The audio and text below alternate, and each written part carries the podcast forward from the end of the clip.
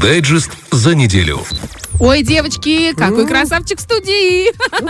Димка, привет. И главное, молчаливый. А когда мужчина молчаливый, это же так классно. И он уже с нами давно и выдерживает же это все, понимаешь, этот натиск. Димка, как у тебя настроение, как дела, как вообще в республике настрой э, по новостям, судя?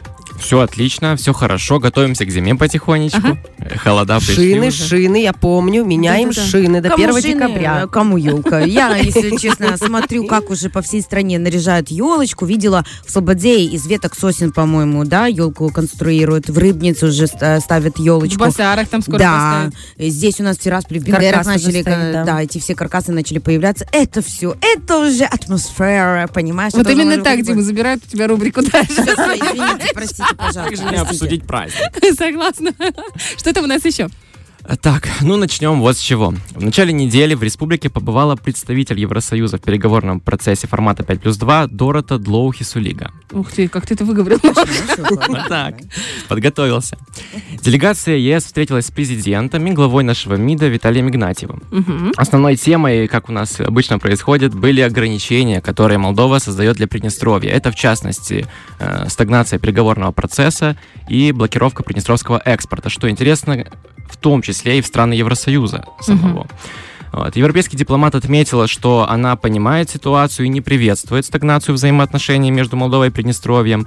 Участники встречи договорились продолжать диалог и совместными усилиями искать пути решения из вот этой ситуации. Мгм. А вот если мы вернемся конкретно к блокировке приднестровского, э, экспорта приднестровских предприятий, то можем вспомнить, э, что на прошлой неделе СПАП и общественники Приднестровья отправляли обращение к странам, э, участникам переговорного процесса 5 плюс 2 э, с просьбой помочь в сложившейся ситуации, как-то поспособствовать разрешению. И Кто-то вот, помог? так, так вот на этой неделе Мгм. США и Евросоюз дали ответ, что они наши обращения получили, Мгм. поэтому сейчас мы уже следим за обстановкой и ждем дальнейшего развития ситуации. Это, наверное, как, знаете, в наших ведомствах ты отправляешь запрос, а там ответ в течение месяца. То есть есть определенное количество времени обработать, рассмотреть, проанализировать. проанализировать. Ну, будем надеяться, что у них хватит времени, сил и эм, ответственности, будем называть это так, на то, чтобы. Оперативно, да, оперативно. Самое главное, что на ситуацию обращают внимание. Это уже хорошо. Главное. Мгм. Да. Перейдем дальше. Давай. Как известно, в 2025 году мы будем праздновать 80-летие Победы в Великой Отечественной войне. Да. В этот раз празднование будет очень масштабным, поэтому вот и начинают готовиться уже сейчас. В частности, вчера в правительстве обсудили подготовку к этой дате. По всей республике планируют организовать памятные мероприятия, церемонии, выставки, концерты и многое-многое другое. К слову, в адрес Госслужбы культуры и исторического наследия уже от ведомств поступило более 700 предложений. Класс. Такая вот программа. Слушайте, за два года молодцы наши, как прям консолидировались и готовились, начали да. да, готовиться. Вот, и таким образом, вот это все вот, весь вот этот общереспубликанский план праздника будет разделен на три блока. Первый будет включать в себя республиканские, самые масштабные мероприятия, в которых поучаствует высшее руководство республики. Э, Второй блок носит межведомственный характер. Ну а третий блок относится к э, государственным организациям и учреждениям. Вот так. Э, Немаловажным вопросом, конечно же, как без этого, является финансирование, его источники. Мгм. Пока над этим работают. Не Так по это еще вс- 25-й год, там еще далеко до него. Конечно, не по всем э, источникам еще нашли э, источники, Мгм. да, но работа все-таки продолжается, время еще есть, поэтому ждем масштабное празднование по-настоящему. Я вам скажу, что у нас на радио каждый День Победы, еще начиная прям с 7 числа, с 7 мая, 7, 8, 9, 10, э, замечательные целые плеяды таких классных программ. Программ. У нас конкретно 9 числа меняется музыка на военную музыку, ну, целыми блоками. Какие, какие замечательные передачи. Это и стихотворение, это и хроника, это ну, огромный пласт работы был проделан нашими коллегами, нами, и каждый год добавляется что-то новенькое, свеженькое. По крайней мере, от наших слушателей постоянно э, чудесные отзывы именно по поводу эфиров, э, связанных с 9 мая, с Днем Победы. Да, ну и в продолжение этой темы Верховный Совет утвердил в первом чтении программу благоустройства и сохранения мемориалов, захоронений и памятных мест Великой Отечественной войны. Она будет рассчитана на два года, с 2024 по 2025, ну и станет вот этой частью а, большой масштабной подготовки к 80-летию Победы. Угу. На, ре на реализацию планируют выделить более 16 миллионов рублей.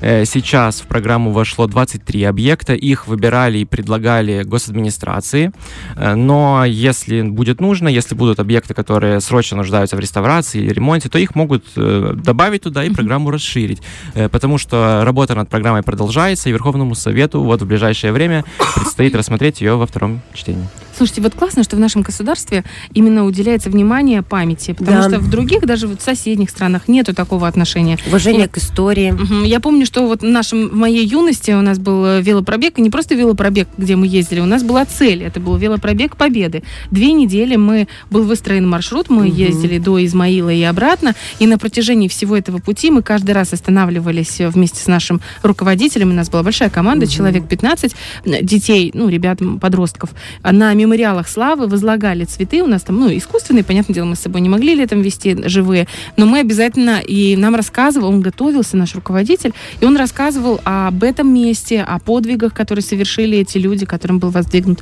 памятник. И я до сих пор, вот прошло уже ну, столько лет, ну, правда, лет 20, наверное, прошло, и я до сих пор это помню, и у меня до сих пор такое чувство немножко благоговения перед этим делом. Здорово. Это очень круто, это потому очень что здорово. на государственном уровне, знаете, когда от государственного спускается до личностных взаимоотношений, отношений, и в каждом это отзывается максимально.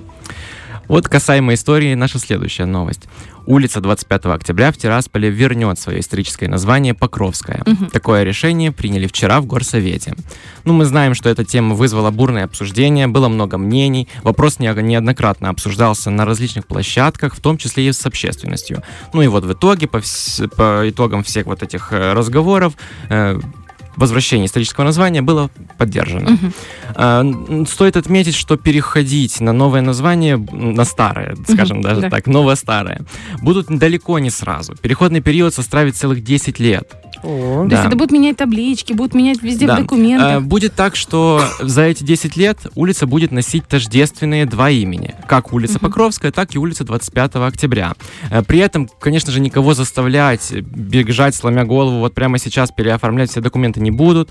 Однако вот если будет, э, будут заключаться новые договора, какие-то составляться новые документы, то там уже изначально Покровская будет стоять будет, да? Да, Покровская улица. А что касаемо табличек, конечно же, будут таблички с двойным названием, и их начнут уже со следующего года устанавливать для удобства. Ну, это здорово, потому что исторические корни это важно. Тем более у нас есть даже эти фотографии. Вы видели да, старинные фотографии? Открытки есть, наборы такие. Там еще стометровка, так вообще все пустынно, можно даже так сказать, правда? Не похоже Несмотря на то, как сейчас. Переходим дальше.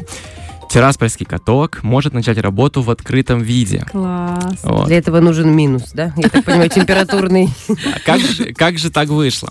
Как сообщил глава города на селекторном совещании в правительстве, сейчас уже ведутся обычные необходимые работы для того, чтобы э, каток открыть так, как всегда, с куполом. Угу. И, и сам купол тоже уже закупили. Однако появилась проблема с доставкой. Мы знаем, какая сейчас ситуация обстоит на границе, на границе угу. да. Поэтому поставщики могут не успеть в срок привести купол. Но выход из ситуации нашли. Э, предложено запустить каток в открытом виде. Холодильная установка для этого уже готова.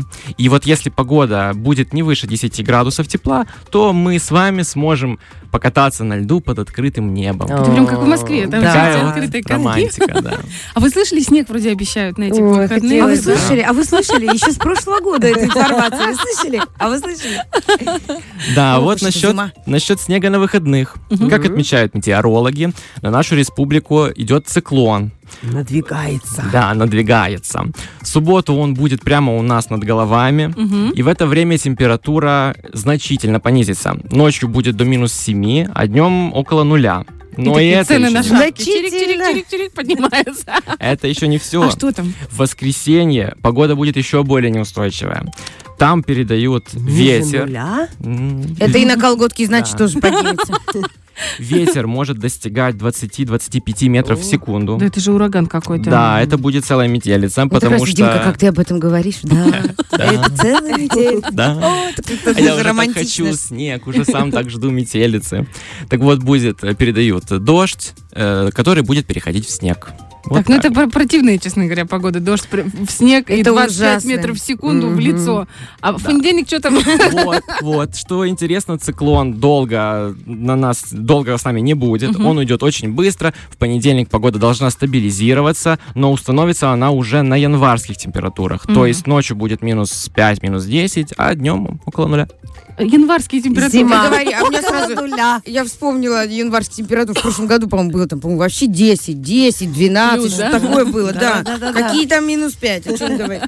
Слушай, ну здорово, что сейчас, Ну, если кто-то начнет ныть, ну типа вот, да голодно, вы просто вспомните, какая температура была до середины практически ноября, какая жара. А я разговаривала недавно с коллегой со своей с э, Красноярска, и мы с ней разговаривали, она, она говорит, э, он- э, я говорю, я с Молдавии, с Приднестровья, у нас тут юг, у нас тут тепло еще. 10 ноября было плюс почти Ага. 20, плюс 15. Она говорит, а я знаю, у нас тоже было так. Я говорю, в смысле, в Красноярске, ты же Сибирь. Там вообще минус Вот. 20-30. Она такая, нет, у нас аномальная была. Она говорит, я вообще учитель еще географии по второй профессии. Говорит, мне очень интересно. Тоже мне долго объясняла про эти циклоны и антициклоны. И как она говорит, у нас впервые такой на моей памяти за всю вот последнюю историю многих десятилетий, чтобы в ноябре у нас было плюс 10 или плюс 12 в середине э, ну, месяца. Да, они там с сентября в снегу купаются. Да-да. Представляете? А Да, сейчас не представляете, если честно. Мы тоже такие деловые. Ой, снег, метелица. Сильно ты, Димка, долго будешь в этой метелице веселиться. Знаешь, очень мы все любим. Да. Все это эм, э, позамерзает и все. Ну, те- тем не менее, дождь пошел, для почвы хорошо. Это вот я прям порадовалась. Вот думаю, ой, матушка земля сейчас вот улыбнулась. Мы... А как э, наши аграрии улыбнулись. А, Да. А как Димка у нас улыбается. Дим, спасибо большое тебе за дайджест. Спасибо вам большое. Фреш на первом.